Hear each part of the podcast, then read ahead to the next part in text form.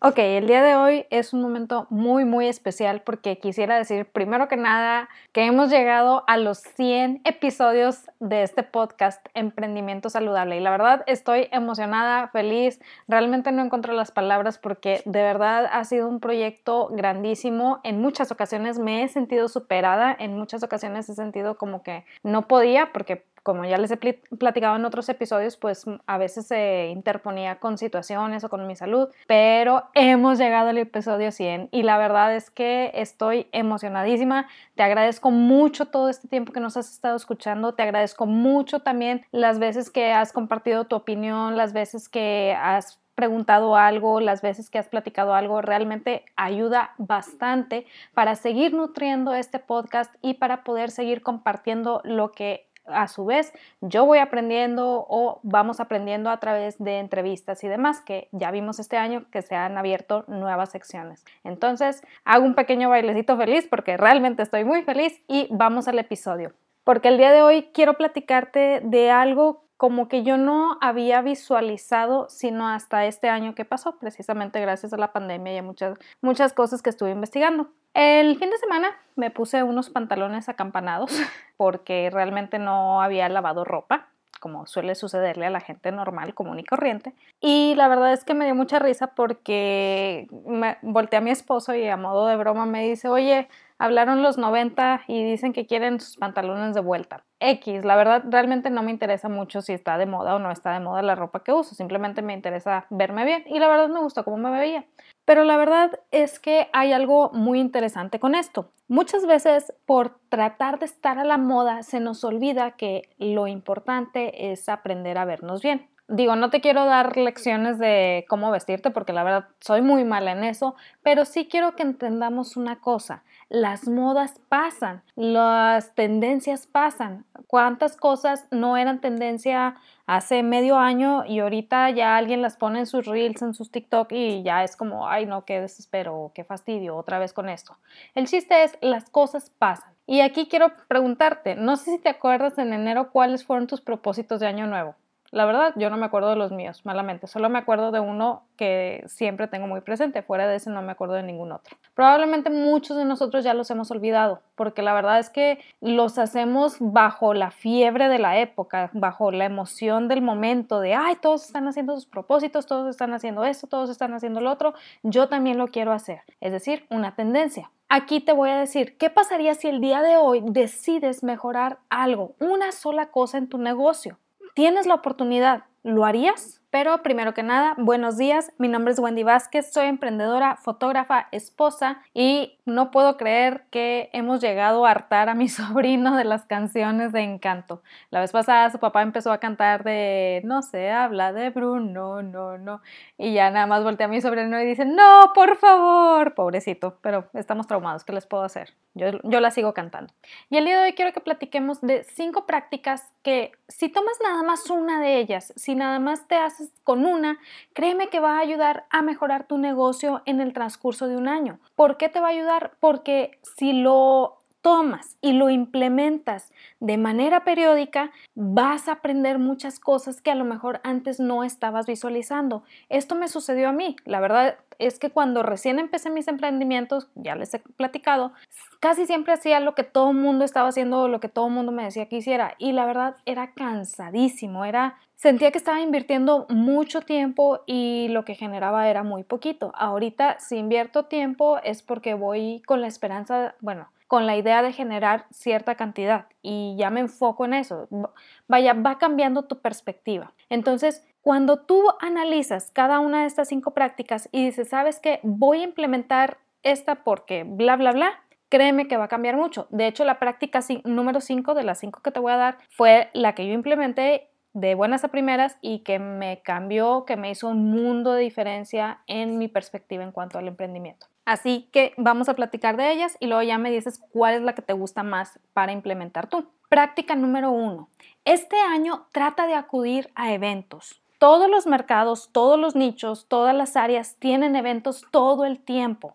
Hay eventos muy específicos, hay eventos no tan específicos, pero el chiste es que hay eventos. ¿Y a qué me refiero con eventos? Puede ser una conferencia, puede ser talleres, puede ser retiros, porque sí hay retiros de negocios en cada nicho, puede ser lo que tú quieras. El chiste es acude a eventos, analiza qué eventos hay de tu área que, dice, sabes que esto vale la pena y trata de acudir a él. Por ejemplo, en el mundo de la fotografía, lo que yo hago a inicios de años es empezar a ver las actividades que hay de fotógrafos durante el año independientemente de en qué tipo de fotografía se esté enfocando. ¿Por qué?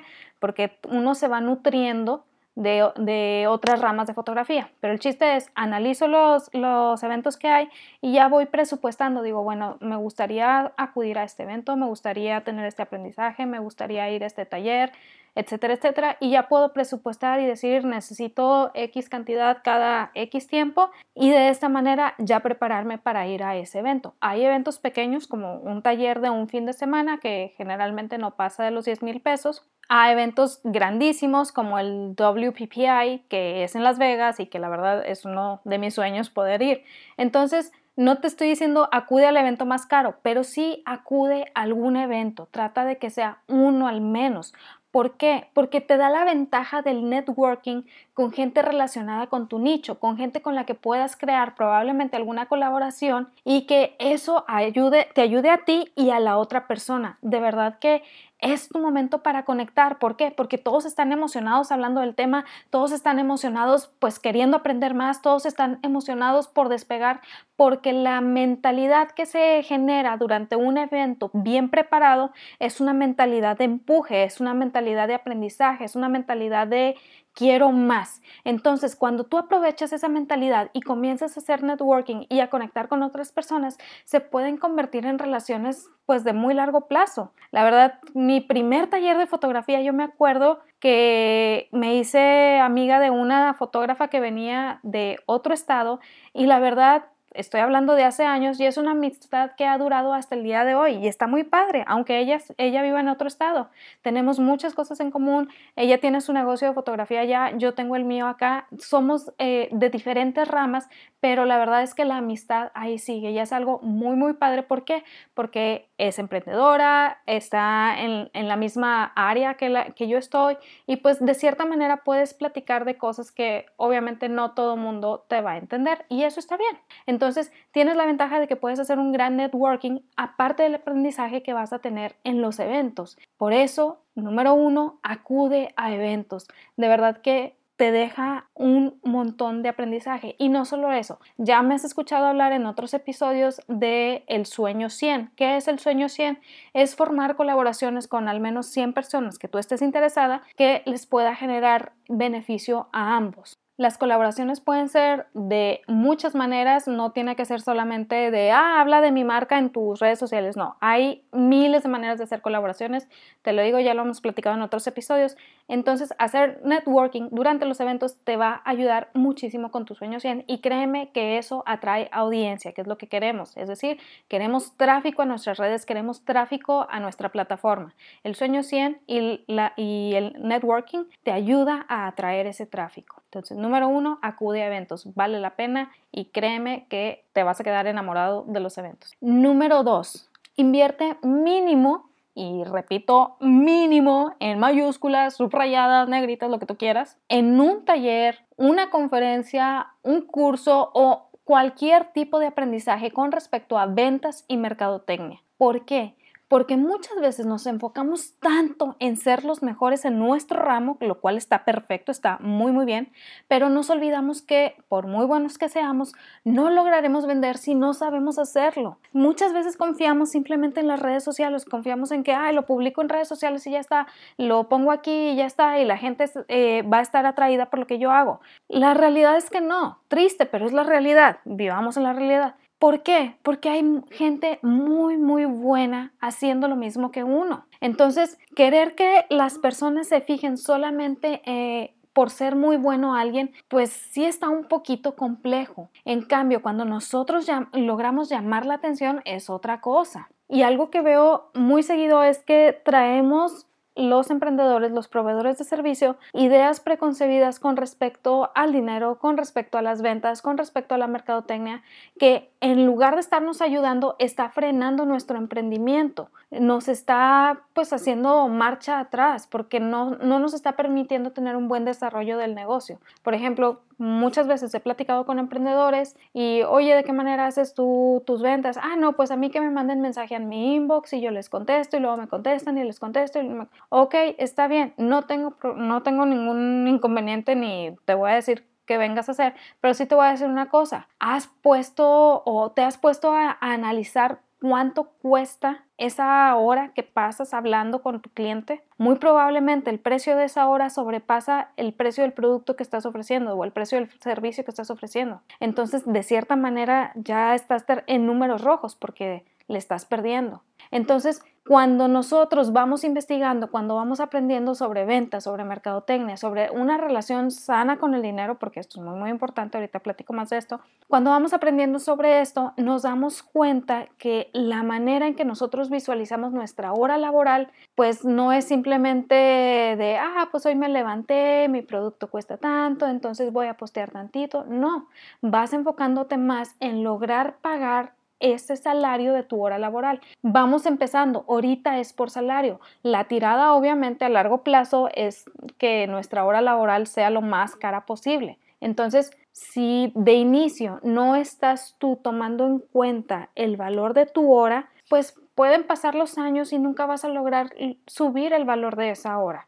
Entonces, número dos, invierte mínimo en un curso, taller o cualquier tipo de aprendizaje con respecto a ventas, con respecto a mercadotecnia y relación con el dinero. ¿Por qué relación con el dinero? Y esto va a ser un tema muy, muy controversial y puede que haya quien se sienta identificado, puede que ah, diga la gente, no, no tiene nada que ver.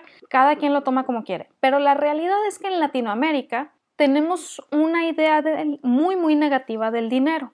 ¿A qué me refiero con esto? No sé si a ti te tocó, a mí sí me tocaba mucho de chiquita, que cuando iba, cuando estabas platicando con alguien, o no sé, con algún tío o tía o alguien mayor, simplemente era, oye tía, ¿y tú cuánto ganas? Uno como niño lo hacía con curiosidad, como, pues no sé, o sea, te están platicando que trabajan, que tienen un salario y pues la, siguiente pregunta era de que, ¿qué es un salario? Ah, ¿y cuánto ganas? Para mí se me hace, se me hace lo más natural en un niño que su su tren de pensamiento sea de esa manera. ¿Y qué es lo primero que te dicen? Shh, de eso no se habla, cállese niño, no pregunte, qué mal educado, no sé qué, no sé cuánto. Y te empiezan a cerrar todas las puertas con respecto a dinero, salario y relación con el dinero.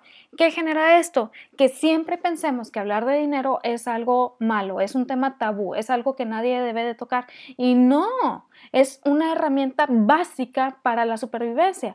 Vivimos en una sociedad que está basada en una economía de dinero entonces necesitamos aprender y no solo esto, si traemos esas connotaciones negativas que muchas veces eh, pues te inculcaban de pequeño, y no me refiero a los papás, me refiero a que puede ser gente desconocida o gente que, que te escuchó hablar de dinero y de eso no se habla, o sea, realmente no me refiero a los papás, me refiero al, al entorno en general. Si trae uno esas connotaciones negativas, es necesario aprender a sanar esa relación con el dinero y aprender a verlo como la herramienta que es y la herramienta que necesitamos para salir adelante. Esto es muy, muy importante. ¿Por qué? Porque muchas veces cuando trae uno connotaciones negativas con respecto al dinero, muy difícilmente va a aceptar dinero o muy difícilmente va a saber qué hacer con el dinero una vez que lo gane. Es decir, esto yo no lo creía. La verdad es que yo decía, ay, está muy fumado esta situación, pero no, sí es algo que sucede. Muchas veces cuando traemos connotaciones negativas con respecto al dinero y empezamos a generar dinero, nos tratamos de deshacer de él lo más rápido posible. Es algo que sucede a un nivel inconsciente. Y empezamos con compras que no son necesarias, etcétera, etcétera, en lugar de pensar fríamente cómo convertir ese dinero en la herramienta que es para generar beneficios en nuestra vida, ya sea a corto, mediano o largo plazo. Por eso es importante entender qué relación tenemos con el dinero y de qué manera vamos a, mejorar esa relación con el dinero. Por eso, punto número dos, invierte mínimo en un curso, taller o tipo de aprendizaje con respecto a ventas, mercadotecnia y relación con el dinero. Vale la pena. ¿Por qué? Porque si tú aprendes a vender no importa qué hagas, vas a poder venderlo. Pero si tú eres el mejor en tu ramo y no sabes vender, pues muy probablemente no vas a tener dinero es la realidad. No quiero, no quiero que suene así como que todo sentencioso y oh, están todos condenados. No, no, no, al contrario, es una manera de decir, hay esperanza, vale la pena, pero tenemos que salirnos un poquito de nuestra zona de confort y tomar este otro tipo de aprendizaje. Práctica número 3. Automatiza lo más posible. Y sí, yo sé, antes de que apagues este episodio y digas, ya no quiero hablar de automatizaciones, Wendy insiste mucho con esto, por favor, escucha.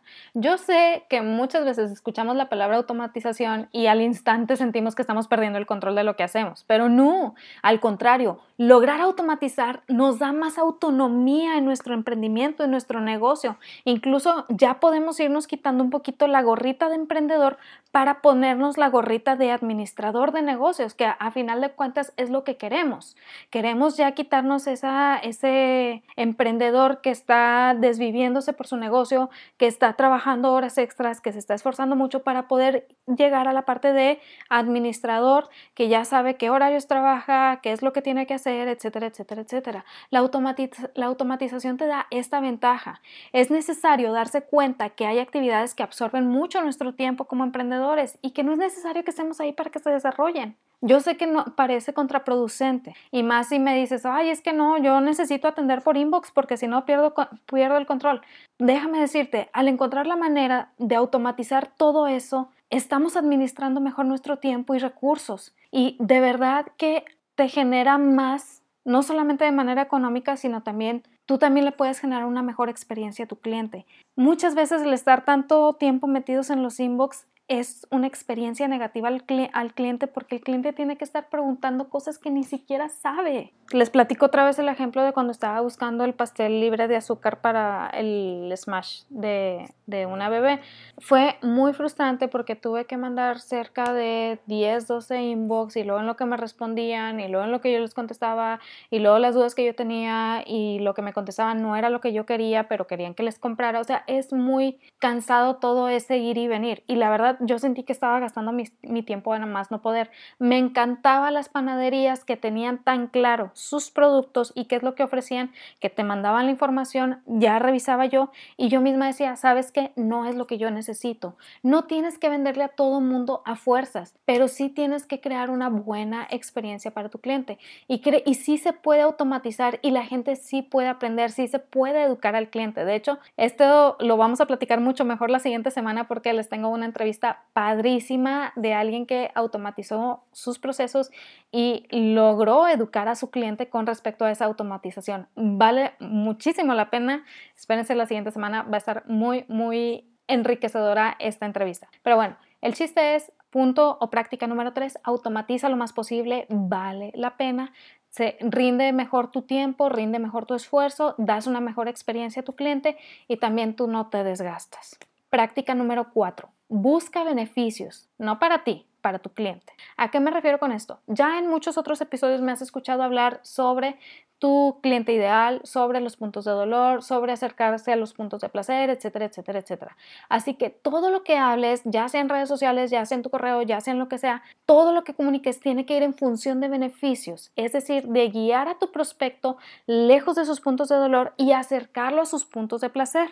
Y no solo eso, tienes que hablar en función de la persona. Si te fijas en este episodio, en este podcast, bueno, en general en todo el podcast, en todos los episodios, trato de hablar contigo como si fuera una conversación. Para mí el podcast es la ventaja, que lo siento como una conversación, es agradable, puede cada quien agarrar su cafecito, yo puedo tener una cerveza y ni cuenta te das, tú puedes tener una cerveza, yo ni cuenta me doy y no pasa nada, pero estamos platicando sobre este tema, sobre un emprendimiento que vaya en función de ser más saludable para la persona.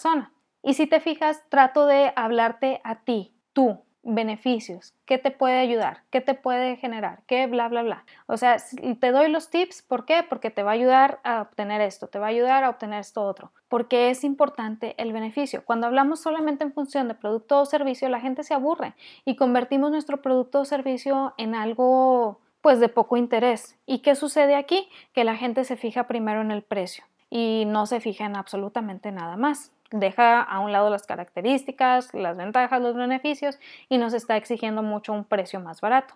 En cambio, cuando tú hablas de beneficios, cuando tú buscas ese beneficio para tu prospecto de cliente ideal, el precio se hace de lado. No digo que no importe, claro que importa, porque obviamente pues no te van a pagar dinero que no tienen o dinero que ven que no vale lo que estás ofreciendo, pero sí se va a segundo plano. Es decir, ya empiezan a visualizar más en función de lo que pueden obtener y ya evalúan si lo que están obteniendo vale lo que están pagando. Cuando tú hablas de un producto o servicio nada más, el valor de lo que están obteniendo es bajo, por eso esperan un precio bajo. Pero cuando tú hablas en función de beneficios, el valor de lo que están obteniendo ya es más alto porque parte del interior, ya es ayudar a la persona a sentirse mejor. Y eso eleva también tu capacidad de aumentar el precio. Por eso siempre, siempre digo, busca beneficios, habla en función de beneficios, entiende a tu prospecto de cliente ideal, escúchalo, vale la pena escucharlo. La verdad es que hoy en día, gracias a las redes sociales, estamos en una época en la que escuchar a nuestro prospecto de cliente ideal es lo más fácil del mundo, porque nos dejan toda la información ahí, a la mano. Obviamente no para usarla en su contra, pero sí para ayudarles a entender de qué manera pueden obtener un buen beneficio a través de mi producto o servicio. Entonces, así puede pasar contigo. Escuchas a tu prospecto de cliente ideal y de esa manera tú puedes hablar su lenguaje y ayudarles a entender cómo es que tu producto o servicio va a facilitarles la vida, cómo les va a beneficiar, cómo les va a guiar ahora sí que hacia sus puntos de placer. Y aquí hago un paréntesis. Recuerda, si estás batallando con entender a tu prospecto de cliente ideal, si estás batallando con el camino que va a seguir tu prospecto de cliente ideal contigo para lograr eh, la compra y para que obtenga los beneficios, y si estás batallando con lo que vas a publicar, cómo lo vas a publicar, cómo lo vas a decir, es decir, con toda la parte de escuchar a tu prospecto de cliente ideal, estoy armando algo padrísimo. Es realmente una ayuda buenísima que les va a durar bastante tiempo y que les va a generar mucha información para que puedan empezar ustedes a conocer su propio prospecto de cliente ideal,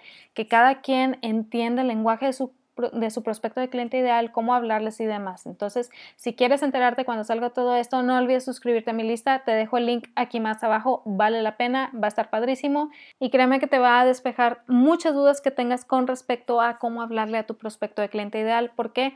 Porque vamos a dominar ahora sí que un poco más los puntos de dolor, puntos de placer, cómo los, cómo los estamos comunicando y que eso genere que tu prospecto de cliente ideal voltee a verte a ti. Entonces no te lo pierdas, suscríbete a mi lista y también ahí platico cosas que no platico en ningún otro lado. El link te lo dejo aquí más abajo. Pero bueno, punto número cuatro, recordemos, hablemos en función de beneficios. Busca beneficios, siempre beneficios. Y obviamente, muy importante, beneficios reales, beneficios que sepas que sí van a alcanzar, beneficios que sepas que sí los van a ayudar. No sean beneficios tan grandes y tan ambiguos que la promesa pierda valor, pero de eso ya vamos a platicar en otro episodio. Y número 5, el que te platicaba al inicio que era el que más me, me llamó la atención a mí, publica periódicamente. No quiero decirte que publiques todos los días y no estoy hablando de publicar en redes sociales, aunque puede que tú lo tomes de esa manera, y te funcione a ti. Cada quien va a ejercer como más le parezca. Pero bueno, el chiste es publica periódicamente. Cuando yo escuché este consejo por primera vez en mi vida, estamos hablando que fue hace justamente casi dos años, cuando recién estaba empezando este podcast, y el mentor que estaba dando este consejo sí quería que publicáramos diario. Todos los días tenemos que publicar. En esos momentos yo pensé, si yo me encauzo ahorita en querer publicar todos los días, obviamente no lo voy a hacer. Me conozco, sé cómo soy, sé que si me parece algo demasiado grande lo voy a dejar a la deriva y a mí me gusta planear lo que publico, entonces, pues no, o sea, publicar todos los días no se me hacía algo realizable. Pero justamente otro mentor que también eh, compartía escenario con este mentor mencionaba, si no puedes todos los días, una vez a la semana. Si no puedes una vez a la semana, una vez a la quincena. Pero el chiste es publicar periódicamente. No faltes a tus publicaciones, porque las personas se acostumbran a esa periodicidad. Y eso es algo bueno porque ya esperan, ya anticipan que vas a salir tú con tu mensaje, con lo que tú quieras y van a estar ahí contigo. Tú decides el qué. Tú decides el cómo.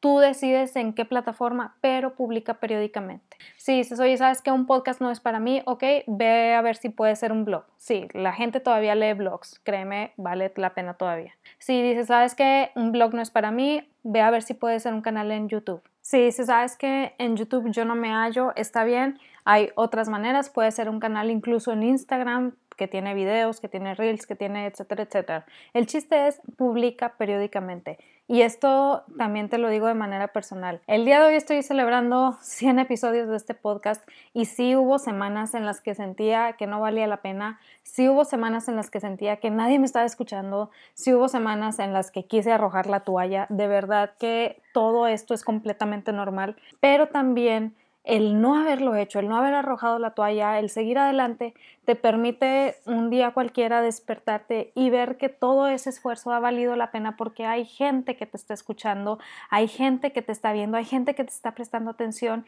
y sobre todo hay gente a la que estás ayudando y créeme que eso es invaluable. Entonces, publica periódicamente. Si nada más te quedas con una de las recomendaciones del día de hoy, yo diría que sea esta, publica periódicamente. Así que, en resumen, práctica número uno, acude a eventos. Práctica número dos, invierte mínimo en un curso, taller o cualquier tipo de aprendizaje con respecto a ventas, mercadotecnia, o finanzas saludables. Práctica número 3, automatiza lo más posible. Sí, la siguiente semana les traigo una entrevista padrísima con respecto a este tema. Práctica número 4, busca beneficios, pero no para ti, sino para tu prospecto de cliente ideal. Y práctica, práctica número 5, publica periódicamente vale la pena, tú aprendes, escuchas mejor a tu prospecto de cliente ideal, lo puedes atender mejor, puedes entender mejor sus puntos de dolor y eso ayuda a que te comuniques mejor con él o con ella. Espero que te haya servido muchísimo lo que vimos en este episodio, de verdad estoy muy feliz, yo creo que ya lo notaste, lo repito, lo vuelvo a repetir, estoy contentísima, son 100 episodios que han valido la pena cada uno de ellos, que me han dejado muchísimo y espero asimismo que a ti te hayan dejado también todavía mucho, mucho más. Si conoces a alguien que le pueda servir esta información, no lo dudes, mándasela por favor, no sabes de qué manera le puedes ayudar.